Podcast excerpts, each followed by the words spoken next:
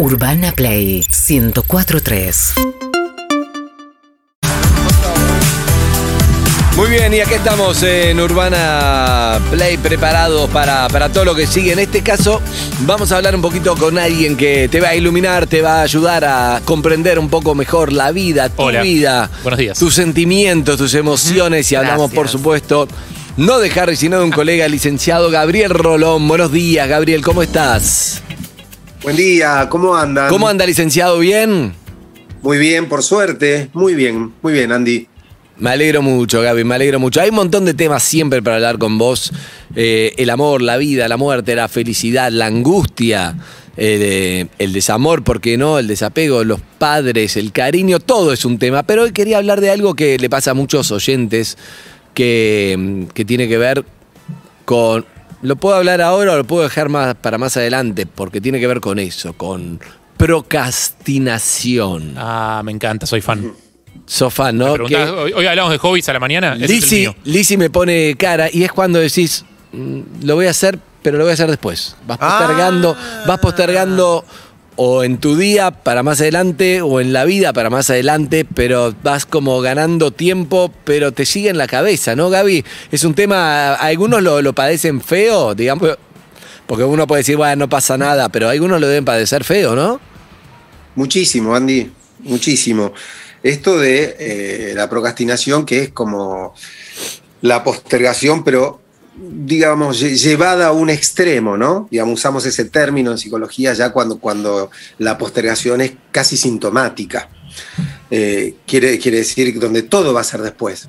Todo va a ser después. O sea, voy, voy a ser feliz cuando termine la carrera, este, y cuando la termino voy a ser feliz cuando tenga mi primer trabajo, y cuando lo tengo voy a ser feliz cuando me compre la primera casa. Ah. Y por ejemplo, y ahí lo que, lo que estoy procrastinando es la felicidad. ¿Sí? Que en definitiva es el compromiso con la vida, Andy. El problema de, que sufren la- las personas que todo el tiempo eh, postergan y postergan tiene que ver con el hecho simple y básico de que se les va la vida y nunca pudieron ser felices. Que no es un detalle menor, ¿no? Digo, la vida es un lugar tan, tan complejo, con un paso tan breve, que este, darse cuenta, digamos, cuando uno eh, es muy grande, que pasó un montón de tiempo y que siempre iba a ser feliz después, cuando ocurriera algo, que no ocurrió o que cuando ocurrió disparó una nueva postergación. Entonces, eh, mucha gente sufre y mucho de esto. ¿Y sabes quiénes sufren también? Los que están con esas personas. Bueno, hay una, hay una historia que, que acá contó Lizzy, acá no en PH me la contó, pero que... Este sábado. No, no, no, pero esta historia es, para mí es, eh, eh, es hermosa como aprendizaje, Sí. ¿no? Contásela mí, rápida, Rolón. eh, eh, resulta que toda la vida, bueno, todo lo que cuento de mi vida, de todo lo que había pasado, y en la última etapa, donde yo ya tenía un buen trabajo como peluquera, había logrado tener mi propia peluquería y todo, y veía que se iba pasando el tiempo de mi de mi mamá iba creciendo, entonces siempre planeaba para después, porque yo decía, me acuerdo patente, en ese momento yo decía, ella tiene 59 años más o menos, trabajo 20 años más, le voy a comprar todo para que tenga un auto para viajar, para todo, y entonces ahí voy a trabajar menos, así puedo con ella recorrer, viajar, disfrutarla, bla, bla, bla, bla, bla, como planes, planes, hasta que un día, eh, en cinco meses se murió. Y nada de todo lo que había planeado yo para hacer con ella pude hacerlo. Y ese día me acuerdo que dije, nunca más le voy a querer ganar al tiempo. O sea, voy a dejar que el tiempo me sorprenda. Qué, qué interesante reflexión, Lizzy. Buen día, ¿cómo estás, linda? Buen día, ¿Sabes soy? Lizzy. Sí, ya sé. Eh, no, no. Pero es, que- es- es- es- si uno entiende eso, te va a ayudar muchísimo en la vida, ¿o no? Es que ella te, te- te termina con una reflexión, ¿no? Que, que fue, nunca más voy a intentar ganarle al tiempo. Y me parece que eso es, es una reflexión muy potente, digamos. ¿Por qué? Porque en tanto que seres humanos tenemos la tentación de estar siempre en batalla contra el tiempo, ¿sí? Porque es el tiempo la variable que no podemos manejar. O sea, es casi la única variable que no importa cuánto avance la ciencia, cuánto hagamos, no vamos a poder detener el tiempo nunca, jamás. No lo vamos a poder acelerar, no lo vamos a poder retardar, no lo vamos a... Nada. O sea, el tiempo discurre y la vida es nada más que tiempo. de- alguna vez pensé, digo, que por eso eh, ju- jugar con el tiempo, jugar con la vida, dejar que alguien juegue con tu tiempo, dejar que alguien juegue con tu vida. Eh, ¿Y entonces, perder el tiempo es perder vida? Pero por supuesto. Lo que pasa es que, bueno, hay que ver, ¿no? Quiero decir, a veces alguien te dice que estás perdiendo el tiempo simplemente porque estás haciendo algo que a vos te gusta y que no es productivo para la mirada social, ¿sí? Entonces alguien te dice, che, ¿qué haces con, no sé, lo que te guste, con la Play, tocando la guitarra, mirando una serie, leyendo un libro? Pues estás todo- estuviste todo el día leyendo, todo el día haciendo tal cosa, perdiendo el tiempo. Bueno, no, digamos, quien, quien da cuenta de si ha perdido o no su tiempo es uno mismo, ¿sí? Porque, suponete, las cosas importantes de la vida, Andy, para, para las miradas más conservadoras son una pérdida de tiempo. Digo, el amor es una pérdida de tiempo. El arte es una pérdida de tiempo. O sea, son cosas que cuestan mucho, que se llevan mucha energía, que, que te angustian, que te, te entristecen, que te emocionan, que te generan deseos, pero que no te, no, no te ponen a producir lo que la cultura quiere Lo que, que- produzca. lo que La pasa es que- quiere- Estás ahí entrando en un tema que, que tiene que ver un poco con lo que contaba Alicia que me parece muy bueno, que es, vos podés laburar todo el día, digamos, hay dos tipos de, para mí, ¿no? Con respecto a la plata, esto está como comprobado. Un tema es, vos tenés que pagar cuentas y no tenés para comer y tenés, hay, que cubrir una base. Una base hay que laburar para cubrir, hay que tener plata para cubrir un mínimo, de eso está claro. Pero estamos hablando una vez superado ese tema, con, lo básico. Mucha gente que no, quiero ahorrar para después, para después, para... alguna- Y uno lo que necesita en la vida es tener momentos. Y la plata te tiene que ayudar a tener más momentos, como decía Alicia, vos juntaste guita, bueno, para poder hacer un viaje con tu vieja. Buenísimo, ese momento que no tuvo. Eso es lo importante de la vida. Obviamente con el diario de hoy seguramente Lisi aprendió que era mejor irse a, a, a Tandil, a cualquier lado, a San Pedro. Te vas a San Pedro, no importa, y pasar ese tiempo antes que la gran fantasía de vamos a recorrer Sí. todo, no sé qué, que no importa, pero no se trata de, de sino de que todos tenemos que aprender que el tiempo es ahora, es ya. Y lo que hay que hacer, y hoy hablamos de procrastinar, es, es ya porque no sabes qué va a pasar mañana. Mucho menos en medio de una pandemia, de este contexto donde uno no. Nadie tiene asegurado nada. Y creo que. Que también hablamos, Gaby, no sé si está de acuerdo, no solamente de pasar tiempo, sino de estar al día con tus afectos y decirle Ah. a toda la gente lo que tengas ganas de decirle y estar al día como si fuera el último día, el famoso vive como si fuera el último día. Eso es difícil, pero por lo menos estar al día con los afectos. Mira, este, yo creo que eso, est- esta situación, si, si algo ha generado, eh, por lo menos eh, al principio y todavía mucha gente, por suerte, digo, porque a veces viste que uno se, se acostumbra hasta el horror, ¿sí? Eh, uno se acostumbra hasta, hasta el infierno. Digamos, en algún momento el calor deja de molestar. Digo, uno se acostumbra. El ser humano tiene esa característica de adaptarse y no, no tenemos que acostumbrarnos tanto a esta pandemia que esas cosas que vimos, por ejemplo, la importancia de manifestar nuestros afectos, eh, ¿por qué? Porque estamos ante, ante una situación espantosa donde hoy hablaste bien con alguien y en tres días te dice, che, se enfermó, lo, lo internaron, y a- a- te podés tener la peor de las noticias y pero si estaba bien y yo no le dije. Yo creo que esto hay que tenerlo en cuenta siempre. Ahora, eh, la vida es, es acá y es ahora. Esta es la vida, porque este es el tiempo que tenemos. Esto no quiere decir que no podamos tener proyectos a futuro. Claro. ¿sí? No quiere decir que no, no, no estaba bien que Lizzie soñara con trabajar mucho y llevarse a su mamá a Europa, por ejemplo. ¿Por qué no? ¿Por qué no puede decir, bueno, yo estoy ahorrando para esto? Si en el medio se cruza la tragedia, bueno, es un sueño que no fue, pero no está mal. Lo que hubiera estado probablemente, digo, este, equivocado para su felicidad y para su vida, es decir, bueno, en pos de esto, no manifiesto mi afecto a tiempo, no me voy, no sé, un domingo a comer con mi mamá, no la saco un día, aunque sea a la plaza, a tomar unos mates. Digo, en, pos de esto me obsesioné tanto con el futuro que me llevé puesto el presente. ¿sí? Entonces, me, me parece que es como casi todo en la vida, Andy, es un, vivir es un difícil equilibrio, ¿no? Eh, sobre todo lo que tiene que ver con el tiempo, un equilibrio entre lo que fuimos, lo que queremos ser y lo que somos. Entre Gaby. Lo que ya... Perdón, A, sí. eso, a eso, justamente sobre eso te quería preguntar, porque vos a veces eh, decís como que en una sesión de análisis uno dice cosas que no sabía de sí mismo, eh, como, y, y- y hablas de que en realidad no nos conocemos o no sabe- hay un montón de cosas nuestras que no conocemos o no sabemos. Digo, siempre que vos procrastinás algo, estás haciendo una cosa. Entonces, suponete esto, o sea, este- esta tensión que decís entre familia y productividad. O sea, tengo que aumentar mi productividad para poder hacer algo por mi familia. Entonces, procrastino la familia para, eh, en pos de aumentar la productividad. ¿Cómo darse cuenta uno, eh, si, no nos conocemos y si no sabemos quiénes somos realmente, cómo darnos cuenta de qué es lo que estamos procrastinando y qué es lo que estamos eh, realmente haciendo porque sí importa? Digo, ¿Cómo sé que no estoy yendo a ver a mi vieja para procrastinar el laburo? Mira, hay, yo creo que eh, hay momentos en los que debemos detenernos y hacernos una pregunta tan simple eh, como, como oscura a la hora de responderla, ¿no? Digo, simple de formular y oscura de responder a veces, que es ni más ni menos que si somos felices siendo quienes somos. ¿Sí? Es decir, si yo te detuviera en este momento eh, la vida por un segundo y te dijera, bueno, este sos vos, Harry. O sea, ¿estás orgulloso de quién sos? ¿Estás feliz de estar haciendo lo que estás haciendo? Si, si Es un buen ejercicio si ese para hoy- que hagamos todos, ¿eh? Está bueno. No, pero yo te digo, si, si- si hoy te tuvieras que ir de esto, ¿te vas tranquilo? Se terminó este juego con estas leyes tan extrañas que no hemos aceptado nosotros. Nadie nos preguntó si queríamos jugar esta vida. Simplemente se nos arrojó esta vida llena de posibilidades y hemos tomado las posibilidades que, pudimos, algunos que desearon, otras por necesidad, las que tuvieron a mano. Pero si en algún momento pudiéramos detener esto, este juego que no sabemos cuándo se termina, porque ni siquiera tiene 45 y 45. Claro.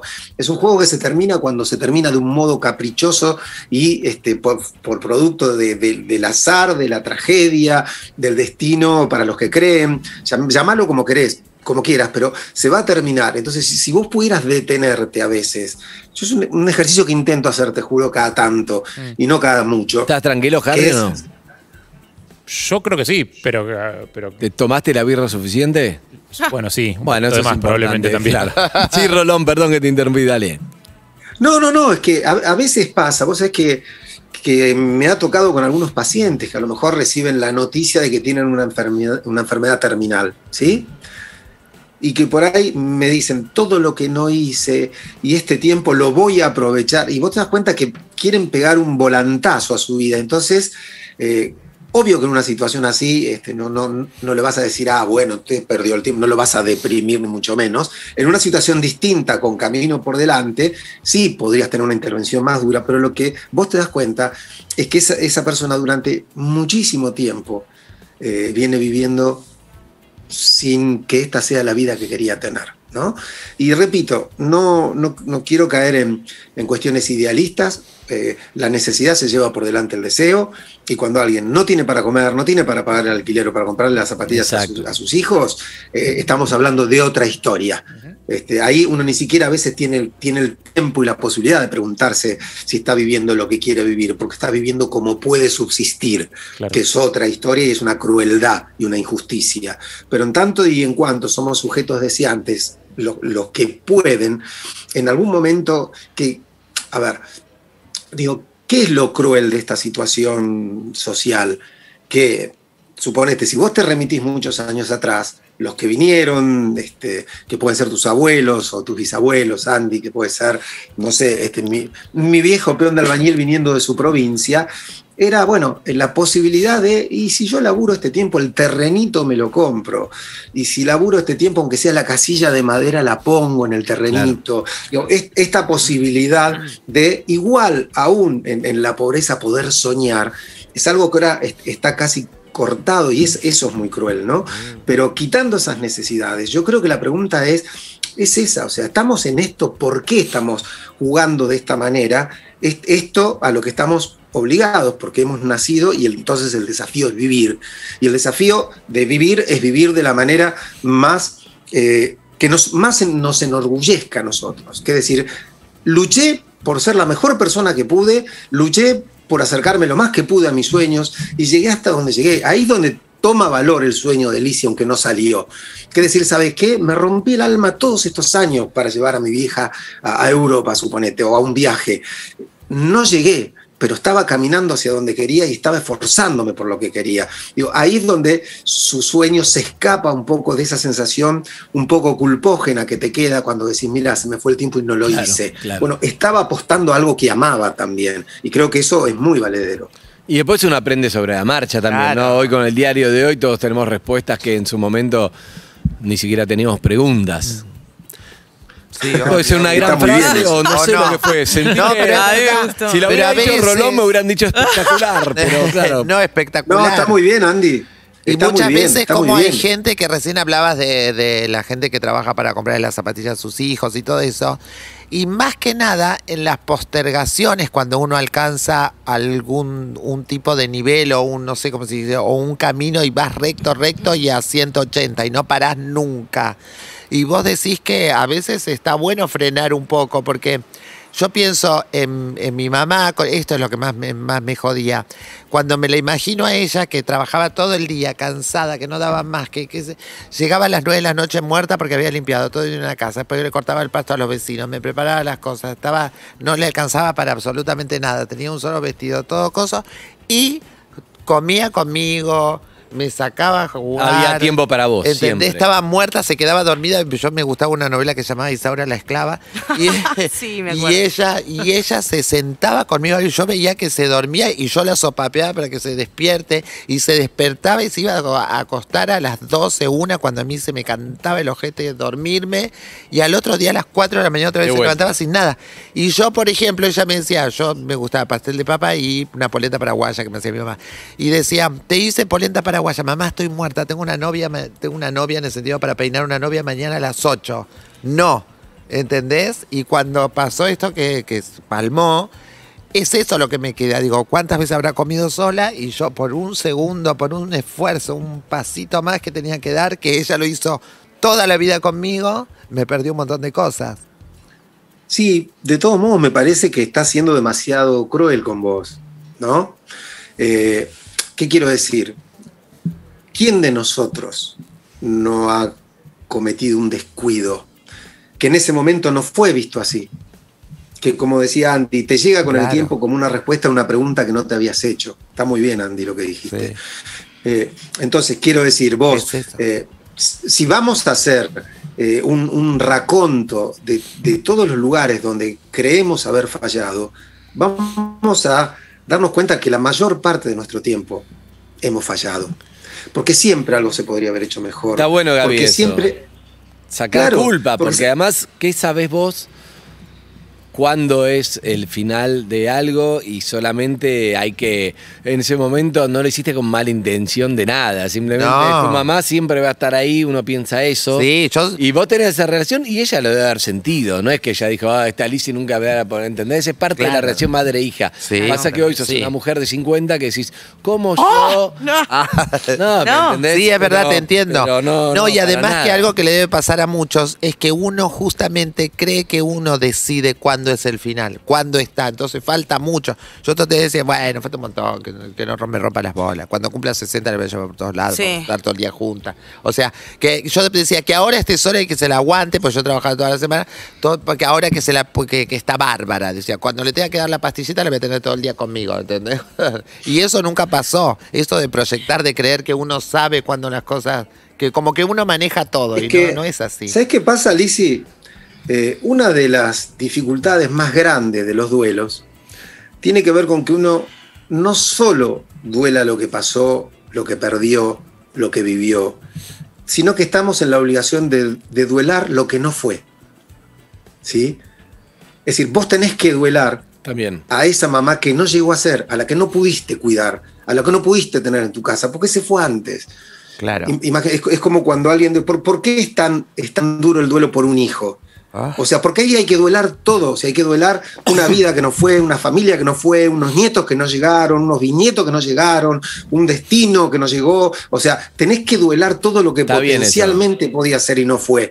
Entonces, a todos nos pasa un poco esto. Y uno dice, si hubiera vivido un poco más, si yo hubiera tenido tiempo, si yo hubiera estado económicamente como estoy ahora, la podría haber ayudado de Sí. otra manera. Porque Claro, bueno, porque estás duelando lo que no pudo ser, es parte de un duelo. Es bueno, es bueno Pero que pare- sí, Gaby. Estás diciendo que cuando uno hace el duelo de la persona, también tiene que hacer el duelo de lo que no fue y va todo junto, se cierra una etapa todo junto, no quedarse con la frustración de lo que no fue en una persona que no está. Duelemos todo. Claro. Pero, pero claro, es que no, no te queda otra, Andy, porque si no te, te quedás un poco melancolizado, Exacto. culposo, enojado, enojado, ¿no? Porque vos decís, bueno, si hubiera tenido, pucha, tres años más. Claro. Tres años Sí. más, como para, para verme a mí recibido, como para Total. verme a mí casado, como para conocer a mi hijo. Bueno, un montón de cosas que se te No, juegan a al ser humano. el- y a veces el exterior también te lo recuerda sin que por ejemplo pongo viste como una alguien que no que no, no puede quedar embarazada y que todo el tiempo le preguntan ah Mm. dice y cuándo, para cuándo vas a ser papá dice cuándo van a quedar embarazadas ¿Cuándo va-?" bueno a mí me sucede todo el tiempo que bueno la gente no lo hace con maldad pero yo por él estoy todo bien ¿Cuándo vas a quedar embarazada? no cuándo vas a quedar embarazada no ¿por qué? si querés te cuento pero No, no, no le digo. pero Ya me lo contaste una vez. No. No. pero, pero también, viste, me dice, yo digo, tú- digo, nombra a mi mamá y me dice, ¿y ella disfrutó de lo que vos lograste? Cosas. ¡Ah! ¡Pum! Tremendo Otra eso. vez. Sí, sí. Sí, sí, sí. Bueno, perfecto. Igual, eh, una- Bueno, pero a, a veces eh, disfrutó probablemente de muchas cosas Sí. que vos lograste. Y a, a- y a- a veces es, es posible que eh, vos nunca te vayas a enterar de las cosas de las que disfrutó de vos. Eso me Sí. encanta, eso me encanta. ¿Sí? Porque Sí, vos sabés que una vez este, me, me contó un paciente entre lágrimas, un tipo grande, que se encontró eh, casualmente con un hombre mucho más grande que él, un hombre de casi 90 años, que lo saludó, vos sos fulá, ta, ta, ta, y que le comentó yo, fui amigo de tu padre por esto, y tipo, "Ah, en serio, que lo ta, ta, ta, una cosa así, y me dice llorando que el tipo en un momento, le- le- cuando se despide, le pone una mano en el hombro y le dice, qué orgulloso estaba tu papá de vos Claro, y lo, y lo desarmó. Claro. porque él se puso a llorar y me dice, yo toda mi vida me pregunté qué sentiría mi papá por mí, me sentí culpable porque no fui lo que él quería que yo fuera. Me dijo, y cuando ese tipo me dijo que mi papá había estado orgulloso de mí, me dijo, no, no, tengo una emoción, me dijo, a la vez, a la vez una tristeza y una alegría, todo tan mezclado. ¿Por qué? Porque bueno, porque ese papá sentía cosas por él que él ni sospechaba. Por eso está bueno, por eso está bueno manifestar las emociones, estar al día, ¿no? No solamente por el otro, sino por uno también y para que para tenerlo claro, no jode nada, pero bueno, es un- una educación y no, no a todos les resulta tan fácil, Claro, pero está bueno sí. ir comunicando y hablando y eso, Gaby. ¿Sabes, pues, ¿sabes qué pasa, Andy? La, la gente le huye al tema de la muerte como la peste. ¿sí? Es más, vos, que, vos lo pensás y te dicen, qué mala onda vos con eso. Y no, justamente para, para ser Si la tenés presente vivís con- mejor, claro, vivís mejor Pero si la claro, tenés presente. para comprometerte con la vida, tenés que, que- que, ah, tener la visión de que est- est- esta aventura en algún momento se termina. Bien. ¿Sí? Bien. Porque es ahí donde vos te vas a preguntar si estás haciendo lo que querés, si aunque no, no sea lo que querés, lo estás haciendo por algo que sí querés, si te estás sacrificando por algo que te importa. Claro. ¿sí? Por, por ahí Y vos decís, también- "Mirá, y también- este, y no vi a también- mis hijos porque trabajé el sábado, el domingo, hice horas extras, ta, ta, ta, ta, ta, ta, todo lo que vos quieras, pero ¿sabés qué? Es Reyes. Y con estas horas extra, cuando yo mire la cara de mi hijo, cuando vea el juguete que le regalé, voy a hacer todo lo feliz y voy a recuperar toda esta cosa Me que encanta. siento haber Claro. perdido ahora. Y te digo algo para cerrar, que también vos, Elizabeth, que hablas siempre de, de tu mamá tan orgullosa de todo lo que hacía, bla, bla, bla, bla, lo contás siempre, ¿sí o no? Sí. Bueno, entonces algo bien hizo tu mamá que Claro. debes saber que vos valorás todo lo que hizo, que seguramente no se lo dijiste en el momento, pero mirá cómo estaba. Y ella seguramente también lo sabe, y es así, es Sí. parte, parte de eso, porque todo eso que vos decís no es que en lo que se dijo, sino que vos valorás un montón el tiempo y todo lo que, el esfuerzo. Y bueno, ella seguramente lo sabe como, como, como vos sabés las cosas que, que sabés. Exacto. Gracias, no puedo Eh. Mira, Bueno, Rolón, Andy. cerramos, dale. No, no, te iba a decir, vos es que eh, hace muchísimo tiempo le- leí aquel libro que dio origen a la serie, que fue Raíces, ¿te acordás? Sí, claro, de, Raíz. del De- racismo. de- del de Kunta Kunta y el africano. Y cada vez que uno de sus descendientes estaba en un momento donde sentía que no podía más con la vida, ¿sabés qué hacía? Se refería a él y decía, no, yo vengo de tal tipo, que hizo tal cosa, que le tuvieron que cortar una, una- un pie para que no intentara ser libre y escapar, y que aún así intentó escapar, y que me dijo que la libertad, y cuando les pasaba cosas tremendas, se la pasaban de generación en generación. Mirá que venís de ahí, el sueño de libertad. Digo, yo creo que, yo escucho cada vez que Lizzie habla de su madre, que Lizzie es quien es, se animó a todo lo que se animó y enfrentó todo lo que enfrentó porque tuvo esa madre. Un abrazo, Rolón. Los quiero mucho. Nosotros también. Un beso. Eso, Rolón. Chao, Gracias por esta chicas, sección que es eh, analizando sin cobrar, pero sí, exacto, pero al aire. Gracias, Rolón. Chao. Urbana Play 104.3